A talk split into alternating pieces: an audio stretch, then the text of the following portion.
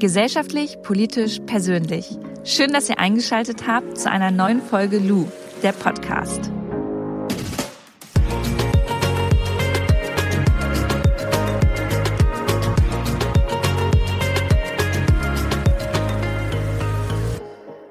Ich freue mich, dass ihr zu dieser ersten Folge im neuen Jahr 2020 eingeschaltet habt. Ich bin auch besonders stolz darauf, dass wir das neue Jahr mit einem wirklich wichtigen Thema starten, nämlich das Thema Nachhaltigkeit. Und ich stehe jetzt hier gerade in meiner Küche, die ist so gut wie möglich nachhaltig eingerichtet. Hier links von mir ist einmal meine Arbeitsplatte mit meiner Spülmaschine, Waschmaschine, Herd, Kühlschrank. Rechts von mir ist einmal ja ein Holztisch mit drei Stühlen. Ich persönlich esse total gerne in der Küche und sitze auch gerne in der Küche. Ich mag das lieber, als wenn ich irgendwie rüber ins Wohnzimmer gehe, mich aufs Sofa setze und dann beim Fernsehen schauen ähm, esse. Ich mag es lieber, wenn irgendwie Musik in der Küche läuft und ich dann ganz entspannt hier kochen kann und mich dann hinsetze und dann einfach genieße. Und dann ist hier rechts von mir auch noch so ein kleines Holzregal, das habe ich mal bei eBay Kleinanzeigen äh, umsonst ergattert für meine neue Wohnung hier. Und da sind einmal meine Töpfe, mein Geschirr, aber auch Zutaten, die ich für meine Do-it-yourself ja, Küche sozusagen benötige. Also Soda, Natron, Zitronensäure, Essig, ätherische Öle, Kernseife, all sowas ist hier, ähm, weil ich über die Jahre gelernt habe, einfach Dinge in meiner Küche umzustellen, so dass sie einfach nachhaltiger genutzt werden können. Und durch diese Küche möchte ich euch heute so ein bisschen leiten und euch so ein paar Ideen mit auf den Weg geben, falls ihr euch als Vorsatz 2020 nämlich gesetzt habt, hey, nachhaltiger leben, dann gehört die Küche auf jeden Fall auch dazu. Aber der allererste Tipp, den ich euch, bevor ich hier gleich langlatsche, mit auf den Weg geben möchte, ist, geht bitte nicht von 0 auf 100. Das habe ich nämlich vor drei Jahren gemacht. Ich wollte von einem auf dem anderen Tag Müll reduzieren, Plastikmüll einsparen und jede Ecke in meiner Wohnung nachhaltig gestaltet haben. Dass das utopisch ist und einen unter Druck setzt, das weiß ich heute und ist eigentlich auch total logisch. Der erste wichtige Schritt, den man nämlich geht, ist überhaupt sich mit dem Thema Nachhaltigkeit auseinanderzusetzen. Also überhaupt diesen Schritt zu gehen und zu sagen, jawohl, ich möchte in meinem Alltag etwas ändern, umweltfreundlicher handeln. Das ist ein Schritt, der ist unumgänglich, um sich überhaupt mit dem Thema auseinanderzusetzen. Und wenn es bei euch zu Hause dann jetzt erstmal in der Küche eine Sache ist, die ihr ändert, dann ist das eine Sache, die ganz, ganz viele Menschen auf der Welt noch überhaupt nicht ändern. Deswegen seid ihr da schon mal Vorreiter. Und das müsst ihr euch, glaube ich, immer noch mal vor Augen führen, wenn wir das jetzt hier einmal durchgehen, dass ihr nicht gleich alles komplett umsetzen müsst, ähm, was vielleicht in meiner Küche schon umgesetzt wurde. Und bei mir findet man jetzt relativ wenig Plastik. Ich lebe aber auch nicht plastikfrei. Das geht gar nicht. Auch bei vielen Lebensmitteln, wenn ich unterwegs bin, ähm, schaue ich einfach, dass die lange in meinem Kühlschrank halten, weil ich eben so einen Alltag habe, der schnell mal über Bord geworfen werden kann und dann ändert sich wieder was, dann bin ich mal nicht zu Hause und dann ist es einfach schade um die ganzen Lebensmittel. Also auch hier greife ich mal auf Produkte, die in ähm, einer Plastikverpackung sind, zurück und finde es auch total legitim. Das erste, was ihr jetzt erstmal machen könntet bei euch, ist, eure Schränke aufzumachen und mal zu schauen, was habe ich denn an Lebensmitteln überhaupt noch zu Hause. Wenn ich jetzt hier bei mir hochgucke, dann finde ich hier Nudeln, Müsli, ähm, ich habe hier auch noch Tee, Granola, auch ein paar Chiasamen, Walnüsse, all sowas steht hier in meinen Gläsern, in meinen Einmachgläsern, die ich mit in einen Unverpacktladen genommen habe, um mir dort einfach die Dinge nach Hause zu holen.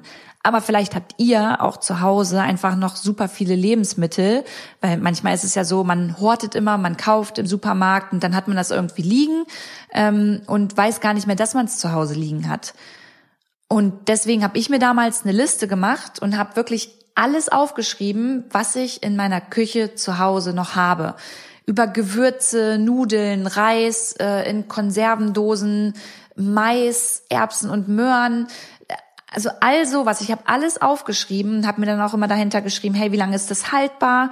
Und habe geguckt, was muss denn jetzt zuerst überhaupt aufgebraucht werden? Und das würde ich euch auf, auch empfehlen. Erstmal überhaupt eine Übersicht machen, was habt ihr überhaupt in eurer Küche und was können wir noch aufbrauchen? So eine Resteverwertung, das macht ja auch Spaß und da wird man echt kreativ, wenn man dann mal schaut, okay, das habe ich zu Hause, was kann ich damit noch machen? Was muss ich vielleicht noch dazu einkaufen, damit wir das jetzt aufbrauchen können?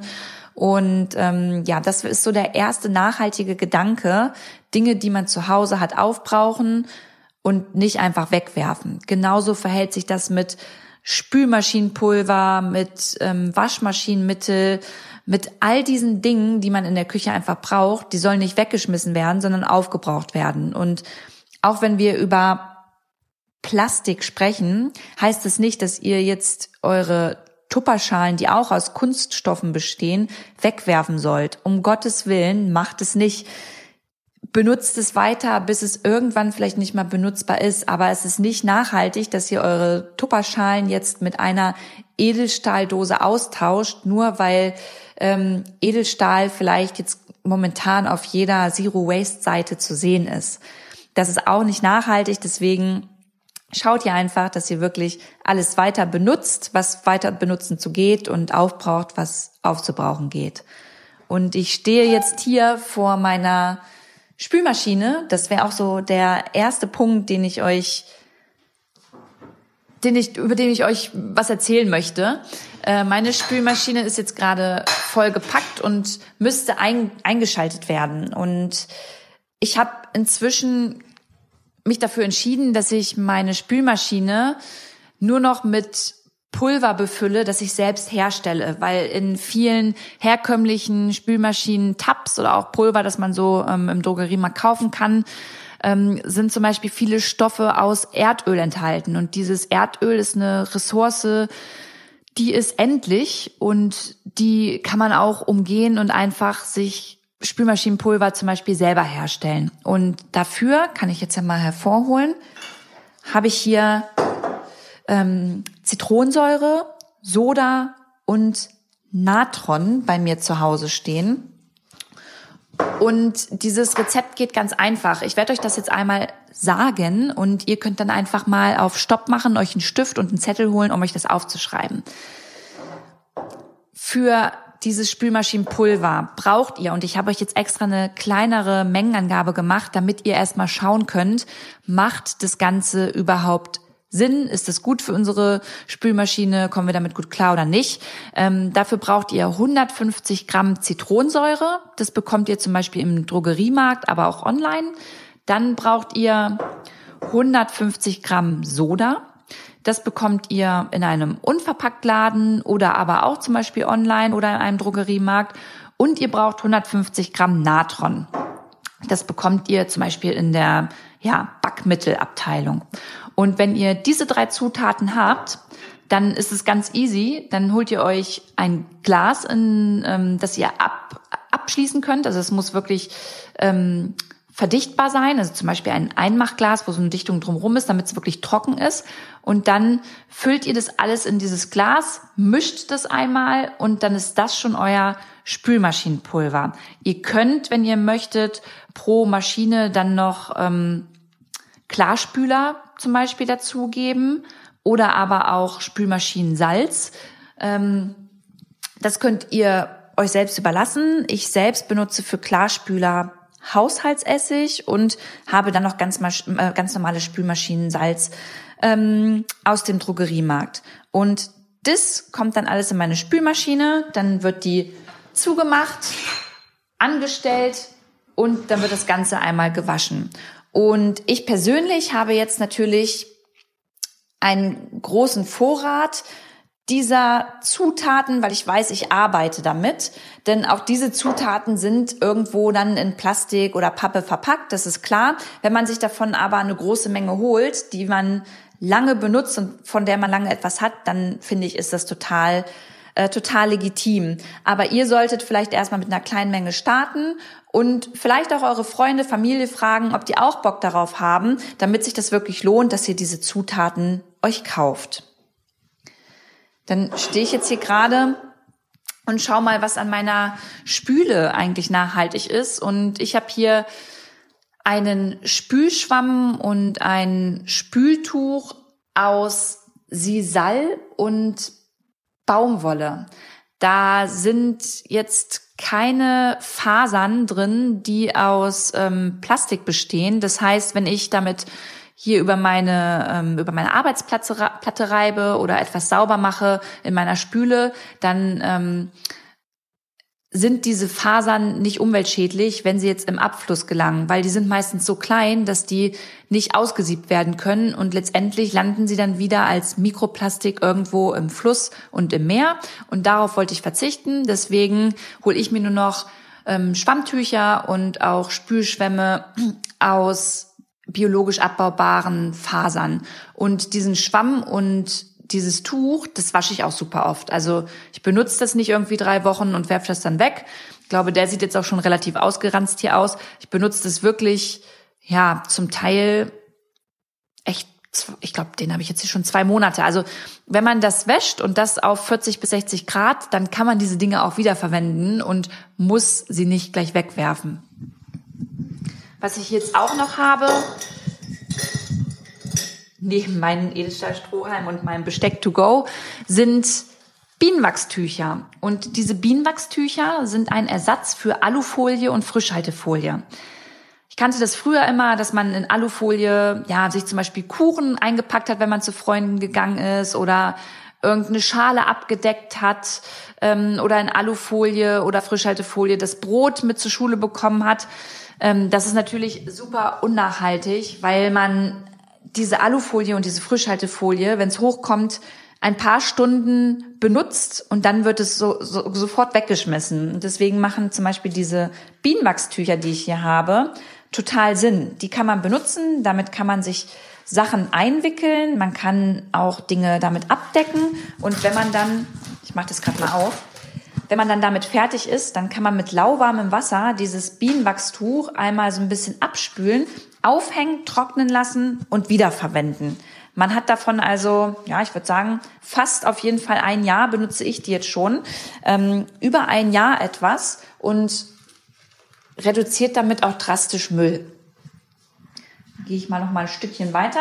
Ja, zur Waschmaschine ähm, kann ich euch sagen, dass ich einmal darauf achte, dass ich meine Wäsche nicht nach einmal tragen unbedingt gleich wieder in die Waschmaschine haue. Ich schaue halt, was hat jetzt überhaupt nicht so gestunken, was kann einmal gelüftet werden, auch bei meinen Sportklamotten. Wenn ich einmal laufen gehe, dann ziehe ich die Sachen nächsten Tag, außer meinen Schlüpper natürlich, äh, nochmal an. Ich hänge das auf, draußen, lass das ein bisschen auslüften und beim nächsten Laufen stinke ich ja sowieso wieder. Also ziehe ich die nochmal an und pack sie erst dann in meine Waschmaschine, um auch so ein bisschen ja nachhaltiger und umweltfreundlicher mit meiner Kleidung einfach umzugehen. Und wenn ich die Sachen dann hier in meine Waschmaschine rein reinpacke, dann achte ich darauf, dass ich einen Wäschesack habe. Der ähm, ist von, ich glaube, Guppy Friend ähm, heißt die Firma. Und dieser Wäschesack ist dafür gut, dass ihr da Kleidung reinstecken könnt, die aus ähm, ja, Kunststofffasern zum Beispiel besteht. Also Kunststoffe beziehungsweise Plastik ist ja auch in vielen ähm, Kleidungsstücken enthalten und bei jedem Waschgang reiben diese Kleide, Kleidungsfasern dann ab und landen auch wieder im, im Abfluss. Und das kann nicht ausgesiebt werden zum großen Teil, weil diese Fasern einfach viel zu klein sind. Und auch die landen dann wieder in Seen, Flüssen oder auch im Meer. Und deswegen macht so ein Wäschesack total Sinn. Ähm, den kann man nach dem Waschgang, holt man seine Sachen raus und kann dann, je nachdem, wie oft die Kleidung aber auch schon gewaschen wurde oder nicht, ähm, diese Fasern dann einmal raussieben. Und ja, diesen Wäschesack benutze ich regelmäßig für meine ähm, Kleidung, die nicht fair produziert ist, die ich noch bei mir habe, oder auch meine Sportkleidung. Und auch das Waschmaschinenmittel stelle ich selbst her. Das würde jetzt aber auch ein bisschen zu lang dauern. Ähm, ich mache das aus Waschsoda, Kernseife mit, Wasch mit Wasser und ätherischen Ölen. Dazu findet ihr aber auch ganz viele Rezepte im Internet, wenn ihr einfach mal bei Ecosia eingebt. Ähm, ja, Waschmaschinenmittel selbst herstellen. Wenn ich dann jetzt noch mal ein Stückchen weitergehe, dann sind hier meine besagten, oh, meine besagten Edelstahlgefäße, in denen ich schaue, dass ich zum einen, wenn ich einkaufen gehe, ähm, auch mein Käse hier ähm, reinbekomme. Wenn ich diese Schale nämlich auf die Theke stelle, dann ähm, wird mir zum Teil in manchen Supermärkten schon ähm, der Käse da reingefüllt. Ist aber nicht bei allen so, da müsst ihr mal schauen. Und ähm, ansonsten ist hier mein Kühlschrank. Wenn ich den öffne, ist der relativ leer, weil ich ja super viel unterwegs bin und probiere immer achtsam und nachhaltig einzukaufen. Und im Moment findet ihr hier zwei Zucchinis, ein paar Lauchzwiebeln, eine Gurke. Ähm, dann habe ich hier auch noch vegetarische Frikadellen. Die sind zum Beispiel in Plastik eingepackt. Hier ist aber auch eine Hafermilch noch drin und einmal ein Bio-Joghurt aus dem Glas. Das ist ein Pfandglas, das kann man dann danach zurückgeben.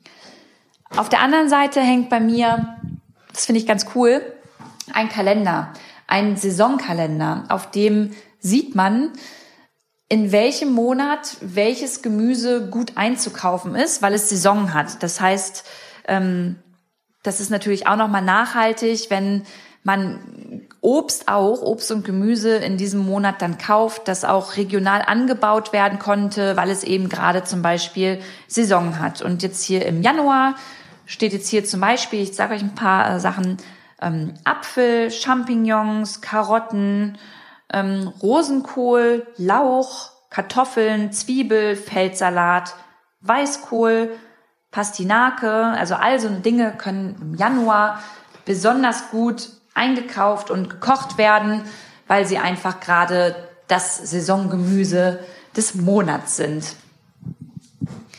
Jetzt haben wir schon 16 Minuten gequatscht und ich schaue gerade, was noch interessant für euch sein könnte, aber das geht jetzt auch alles schon in die Richtung to go. Also ich habe jetzt zum Beispiel noch meinen ähm, Brotsack, in dem ich beim Bäcker mein Brot unverpackt bekomme. Ich habe hier eine Snacktüte, die ich mitnehme, wenn ich unterwegs bin.